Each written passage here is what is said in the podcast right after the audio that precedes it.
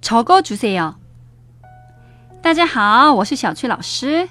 今天我们要学的是我要那个적어주세요。적어주세요。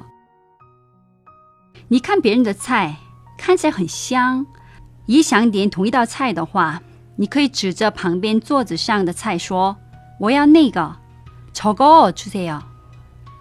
我们已经学过我要这个是吧？啊，是什么呢？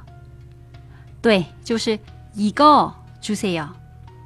我要那个是적어주세요。那我们复习一下吧。我要那个적어주세 요。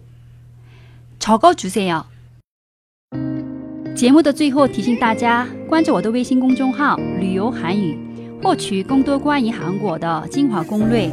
那我们下一集再见，안녕히계세 요。